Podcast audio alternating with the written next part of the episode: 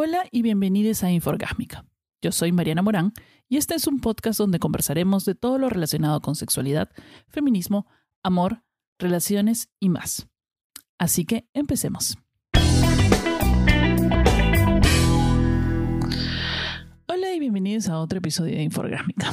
Eh, voy a empezar contándoles un poquito que estos van a ser, em, este y el episodio que viene el lunes van a ser los últimos últimos eh, del año. Me voy a tomar un descansito hasta pasado año nuevo para disfrutar las fiestas con Numita. Me voy de vacaciones con él. Así que este espero no me extrañen, espero que me extrañen bastante, más bien, y que se les ocurran bastantes temas y también para eh, recargar un poquito y tener un poco más de temas para terminar esta temporada con 50 episodios como la vez pasada. o, quién sabe, de repente menos, no sé. Bueno, la cosa es que me voy a tomar un descanso no sé si es el fin de la temporada, ya les iré contando en el camino. Em, el tema del día de hoy es, en realidad va a ser una especie de desahogo personal. Em, generalmente yo a veces toco temas informativos, ¿no? Este, ese tipo de cosas de sexualidad, de relaciones, un poquito para la gente aprenda un poco, para que, sobre todo de feminismo, patriarcado, ya voy a retomar esos temas feministas más adelante con ah, un episodio de serie feminista, que creo que va a ser el del lunes, eh, así que espérenlo hoy. Pero hoy día, no sé, he decidido hablar un poco de mi experiencia personal, de cómo me estoy sintiendo ahora con respecto a las relaciones, porque yo hablo un montón de relaciones y, o sea, he tenido tres, tres, cuatro relaciones importantes, he estado casada ocho años em, y he tenido relaciones, un par de relaciones largas y de ahí relaciones eh, que no vale la pena mencionar. Lo siento si estuviste conmigo tres meses, pero no, amigo, no estuvimos. no, no somos ex. Eh, somos amigues. Salimos un tiempo, pero novios, novios, novies no fuimos. Eh, bueno, les decía, eh, yo cuando empecé a salir, bueno, tú me esté enamorado durante mucho tiempo y decidí descubrir un poco mi vida y mi sexualidad. Y lo disfruté muchísimo. Son años que le he pasado súper bien.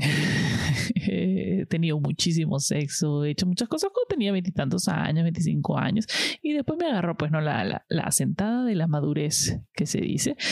Eh, pero igual me gusta hablar de esos temas. Eh, digamos que no, no rechazo la vida que tuve, la abrazo, me encanta la vida licenciosa, me encantaría volver a tenerla, me encantaría volver a tener las ganas de tenerla. Y es ahí eh, lo que pasa. O sea, como muchos escuchan el podcast moralmente incorrectos y sabes que somos así, o sea, y que hemos hecho tal o cual cosa, hemos estado en tríos, orgías. Yo no he estado en orgías. Ah, no, sí. O no. Ah, era cuatro de sorgía, ¿no? Sí, ya. Entonces, sí. Em, y que, hemos, este, piensan que todo el rato somos así. Entonces, a veces cuando salgo con, con personas, me ha pasado, salía con una persona que me gustó, pero que salía con una persona em, que me preguntaba si lo que decía en el podcast era cierto, ¿no? Y, muy consternado, pero no decía por qué quería preguntármelo. Y de repente porque me veía ah, en, en, la vida real eh, o en este momento en mi vida, más que en la vida real, diferente como tranquila, calmada, sin una necesidad apremiante por tirarme lo que primero que se me encuentre. Y, y es otra de las cosas que me está pasando últimamente. Me encantaría eh, mentalmente regresar a esa época, hacer el esfuerzo para que, para poder tener una vida sexual y estar ahí con un montón de, de amantes o levantes. Y a veces, me, a veces por épocas me, da, sobre todo cuando me terminan una relación. Pero últimamente, estos últimos cinco o seis meses, eh, realmente, no sé ustedes, pero entre la pandemia y las y todas estas tecnologías del Tinder y la imposibilidad de salir o, o creo que también es que la gente ha empezado a estar en pareja tanto que ya no hay, ya no queda ni uno soltero. Ya no queda nadie soltero creo. O sea ningún buen material disponible. O que la gente de repente está en el mismo estado que yo. No lo sé no lo entiendo. No lo entiendo de mí misma tampoco. Entonces qué me pasa pues eh, no quiero nada, no quiero absolutamente nada con nadie. Eh, estoy concentrada en mi trabajo, estoy concentrada en mis amigos, en mis amigas y no me provoca absolutamente nada. Tengo el Tinder. Eh, en realidad ni siquiera ojeo el Tinder para nada.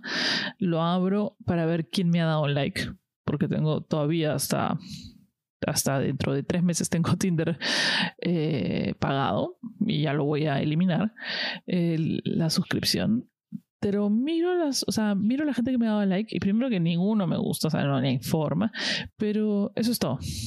No le doy, no le voy a las figuritas, a intentar buscar a alguien con quien salir. Y creo que me han pasado dos cosas. La primera es que llegada la pandemia también em, yo me sentía un poco perdido. O sea, la, temporada entre que me separé o me separaron de mi casa, mejor dicho, la temporada en que me separé y empezó la pandemia, fue una temporada de muchísimos cambios emocionales en mi vida y muchísimas cagadas también en mi vida. O sea, apareció esta persona de mierda que, o sea, en verdad ya me llevó, si tenía un poquito de autoestima, un poquito de algo en la vida, este ser deshizo lo último que quedaba y me hundió en un hoyo oscuro y profundo, qué sé yo, que solo fue eh, del cual solo fue posible salir con la ayuda de amigues.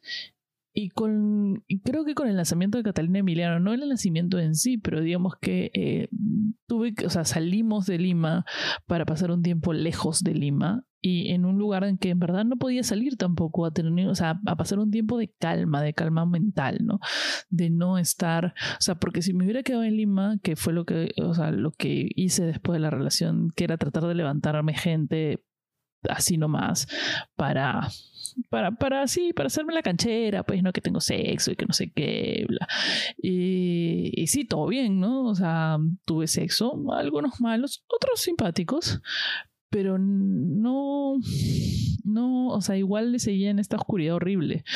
Y cuando bueno, fuimos de viaje, desconecté completamente con todo. Es más, allá tampoco podía, es como me sentía incapacitada de, eh, me sentía tan insegura, como hablaba antes, eh, porque sí me siento insegura y nadie puede invalidar mis sentimientos. Eh, es como yo me siento.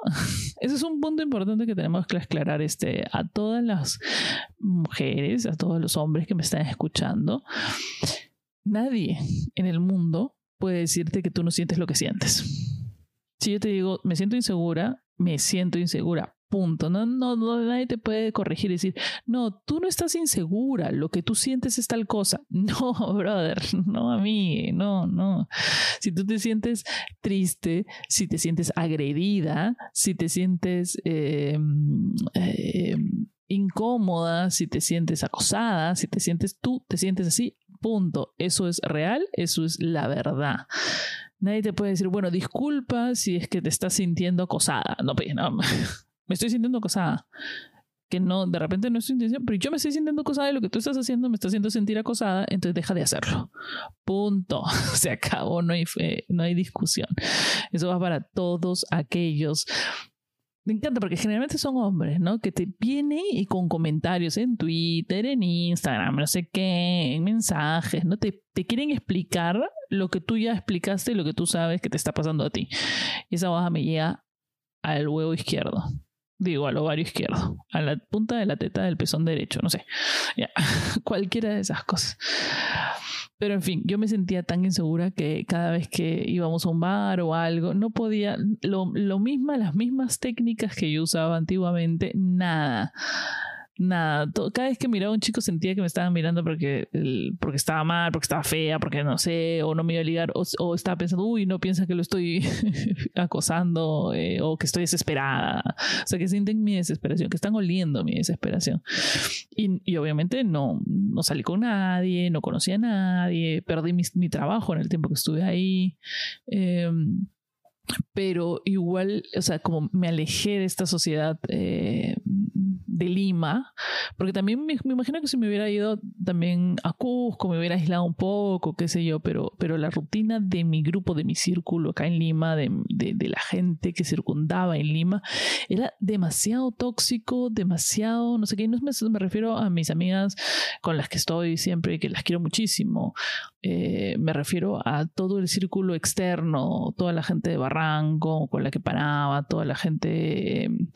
Eh, todos los huevones que, que, podía haberme o no haberme levantado, que me cruzaba por ahí o tal, todos los amigos de mi ex, este, todo era para mí una especie de, cosa como tóxica, como mal sabor, como sensación de resaca, resaca emocional eh, constante.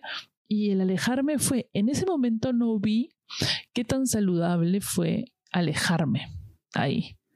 Cuando regresé bueno, pasaron muchas cosas como mal, pero, o sea, perdí un trabajo, gané otro, lo cual estaba chévere, y tomé la decisión de venir a vivir con Ricardo. Lo cual también em, algunas tensiones y estrés que tenía también se, se disiparon y el mismo hecho de vivir aquí en una casa ajena, que es incómodo en líneas generales, a mí no me gusta convivir con mucha gente y, y, siempre que estoy viviendo en casa ajena siento como que tengo que andar con cuidado porque no es mi casa, soy, muy así, tengo esos temas. Eh, pero también me dio la sensación de que, claro, no puedo eh, estar saliendo, no puedo traer nadie a casa, punto, ese es un pero. Entonces le tengo que bajar la mano a la gente con la que voy a salir y, pronto, súbitamente, apareció la pandemia. Y con la pandemia vino también este aislamiento que para mí realmente fue súper positivo a nivel emocional. Yo sé que mucha gente la ha pasado muy mal. Porque, bueno, económicamente todos estamos cagados. Todos, o sea, para todos ha sido terrible. Yo me quedé sin trabajo, sigo sin trabajo, tratando de ganar como sea dinero de donde pueda. Eh, si necesitan diseñadora gráfica, aquí estoy. Eh, trabajo freelance, remoto. Eh, necesita, con, necesita trabajo. De un día para otro te hago tu diseño, mía. Baratísimo. Llámeme, escríbame por mi Instagram. Hago todos los diseños para tu marca redes sociales, todo lo que tú quieras. Todavía necesito trabajo, necesito mucho trabajo porque realmente no, económicamente no me está yendo nada bien. Eh, las apariencias siempre de roles sociales siempre pueden ser engañosas, porque aparte tampoco quiero ponerles mis miserias ahí, ¿no? Pero... Em, y bueno, estaba aquí y, como, como, digo, todo el mundo le, estaba, le ha pasado mal y sé que mucha gente le ha pasado emocionalmente mal, que el hecho de no salir, de no ver personas les han les ha dejado en un mal lugar. Pero yo tengo que admitir que para mí la pandemia, el aislamiento, para mí fue lo más saludable que me pudo pasar. Yo no sé si ustedes mismos o, personas que conozcan sienten que les pasa esto, que tienen que salir constantemente, estar en lugares porque como si estuvieran buscando algo que no pueden encontrar dentro de sí mismos, ¿no? Eh, eso le pasa a mucha gente que tiene sexo con muchas personas sin sin preocuparse, sin tener relaciones, qué sé yo, iba como adictos al Tinder, tratando de levantar y que están aburridos. Por ejemplo, eso es lo que le pasa al aburrido y arrecho, ¿no? El weón que está aburrido y arrecho, todo el mundo dice, no, pero que el sexo, que el disfrute, sí, todo bien, pero en el fondo las personas que realmente están aburridas y que están buscando para llenar ese vacío emocional que tienen en su cabeza, alguien con quien pasar el rato para tirar, sí, sí tienen que trabajar un poquito en el, porque en el fondo hay ciertos problemas internos con los que tienen que ver. Y eso me pasaba a mí, o sea, no lo hacía por Tinder en esa época, pero lo hacía lo hacía saliendo a buscar levantes y, y, hasta ahora. De vez en cuando hay un momento que ya sabes que hoy sí, así me tengo que sacar el, este, me tengo que sacar las ganas por ahí, ¿no? Digamos. Em, pero la pandemia, como les digo, a mí me puso en ese lugar en que eso dejó de ser importante. Dejó de ser importante tanto así que le perdí el gusto. No me parece, me parece que es, es algo que, que, que, es muy chévere tener mucho sexo y tener sexo con desconocidos y tener, me parece, es poco es peligroso sobre todo para una mujer en esta ciudad, pero eh, es algo que yo he disfrutado mucho en su momento y que ahora tengo que admitir que no es su momento. Y que me siento muy tranquila de admitirlo y de, y, y, de reforzarlo para mí. Y creo que si tú también estás en ese momento, te invito a que lo refuerces, a que no lo ocultes, porque hay mucha gente que de repente mete presión, ¿cómo no vas a salir a jugar, que no sé qué? No, de repente ya ese momento para ti, no sea ahora, sea en dos, tres años, en cinco meses de repente, eh, pero por ejemplo yo estoy ahorita en, en ese increíble momento en el que no quiero sexo con nadie. O sea, que si va a venir, que si viene, viene, que si viene por una circunstancia, que fue una reunión, también trago, se encontró un chico divertido, una chica divertida y pasó lo que tenía que pasar, sí. Eh, pero justo estoy en ese momento en que eh, si pasa, pasa, si no pasa, bien, pero no lo voy a ir a buscar. Eh, aún conservo las apps de Tinder porque me gusta conocer gente, me gusta y he conocido o sea, tengo que admitir que he conocido, digamos que en todo el tiempo que tengo el Tinder he conocido dos personas muy chéveres. Em, no son de Lima, no, tres. Ahí está, contando a alguien de Lima. son tres personas muy bacanes que son patas. Les hablo. Em, con, con, solo con una no he tenido sexo. Eh, y lo cual me siento muy orgullosa, muy orgullosa de, de, haber cultivado una amistad más allá de eso, porque yo tenía ese problema, ¿ven? Este, tenía ese problema que no podía tener amigos hombres, porque todos me los tiraba. Y en algún momento dije, no, necesito, por favor, necesito poder tener un amigo hombre al cual no me tire. Y, ahora lo tengo, lo cual me hace sentir bastante orgullosa. Este ha tomado un nivel de concentración y de inseguridad. Gracias a mi inseguridad, básicamente estamos en ese, en ese sentido, ¿no? Porque si yo hubiera sido la que era, eh, no lo hubiera dejado ni moverse. ya me lo hubiera comido hace rato. Sí, porque sí, me parece súper atractivo y todo lo demás pero ya llegado dos o tres años de nuestra amistad. Obviamente ya hemos cruzado esa delgada línea de la amistad que no se puede volver atrás y que si se vuelve atrás todo va a estar muy mal. Em, y, y, también he conocido otros, otros chicos muy chéveres que he tenido sexo y todo, pero somos patas y no pasa nada y todo tranqui y que son bacanes. Eh, entonces, eh, aún tengo las apps, no sé por qué, es como una muletilla existencial. Eh, siento que sí, ya, siento que es, el último pedazo de conexión con la vida social. O sea, como muchos saben, yo, yo me salí de Facebook por eso, ese, ese mundo tóxico de barranco de esa gente. Eh, y que hasta ahora me llega el pincho que me hablen de esas personas. O sea, cuando me encuentro con mi ex, me habla de esas personas y la verdad es que siento que es como un sabor, mal sabor de boca que no, no, no, o sea, no, no, gracias amigo, yo estoy bien. Acá mi vida es color de rosas con florecitas y mi cielo es celeste y tú vienes a traerme el cielo gris de Lima con todo lo que conlleva para mí ese sentido. Yo no digo que la ciudad de Lima sea horrible nada de eso, pero mi mundo, mi burbuja dentro de la ciudad de Lima era esta zona tóxica, pues, ¿no? Eh, de la cual me alegra ya haber salido. O sea, quizás en, algún tiempo yo he dicho que estos son tipos maravillosos, mis patas, no sé qué, puede ser que sean personas maravillosas. Pero ese mismo círculo vicioso, que no sé qué, ahora voy, por ejemplo, a la noche, sí, los veo y digo, uh, ¿cómo haríamos para estar todos en el mismo sitio hace 20 años? este, ¿cómo, hace, ¿Cómo hace toda esta gente para seguir viviendo la misma vida una y otra? O sea, todo el día, todas las veces es lo mismo, su vida es exactamente lo mismo y, y, nada, y se quedan ahí dando vueltas en el mismo sitio, ¿no? Como el perrito que se coge la cola. Eh, y nada, ¿saben qué? Aprovecho este episodio para, para verborrear un poco, para, para contar que realmente ahora no quiero ni sexo ni nada. O sea, ni siquiera relación. O sea, cuando pienso en sexo, digo, puta, qué flojera tener que ir a la casa de alguien que te hable de cojudeces que no te interesan, solo para tirar. O sea, no, me aburro, me aburro horrible, no, tener que aguantarle. Y cuando te sientas ya te hable que ni machismo ni feminismo, y, te hable una serie de quiero evitar ese momento. quiero evitar eso. Entonces, este, siento que la mayoría de hombres acá en Lima están en ese sentido, están interconectados por un nervio central en que todos hablan lo mismo y todos preguntan lo mismo y todos, eh, eh, no sé, No sé si es así, no sé si, si, todo es exactamente lo mismo. Van a querer hablar de fútbol, van a querer hablar de estupideces que no me importan. Tan solo para tener sexo, me agota.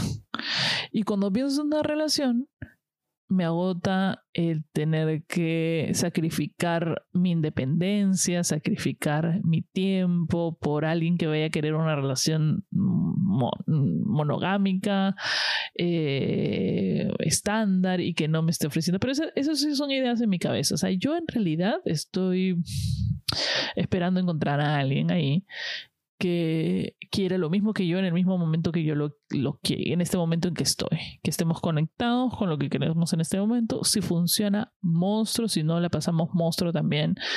Eh, pero lo otro, lo de tener levantes para ir, o sea, además ir a una casa que no conoces con... Uy, no, no son las 7 de la noche me quiero ir a dormir, gracias. Tengo unas series buenísimas que me faltan terminar de ver y la verdad que tener que aguantar tu conversación para poder tener sexo, prefiero prender mi vibrador porque por lo menos no me va a hablar cojudeces. en ese momento estoy. no sé si ustedes están en el mismo. No sé si qué les ha parecido esta verborrea de, de emociones que he brindado. y nada, si tienen alguna opinión, escríbanme a mi Instagram o a mi Facebook o mi Twitter como arroba marianitra. Si tienen algún tema igual. Y nos vemos el lunes en otro episodio de Inforgásmica. Nos vemos. Nos escuchamos el lunes en otro episodio de Inforgásmica que este va a ser el último antes de irme de vacaciones.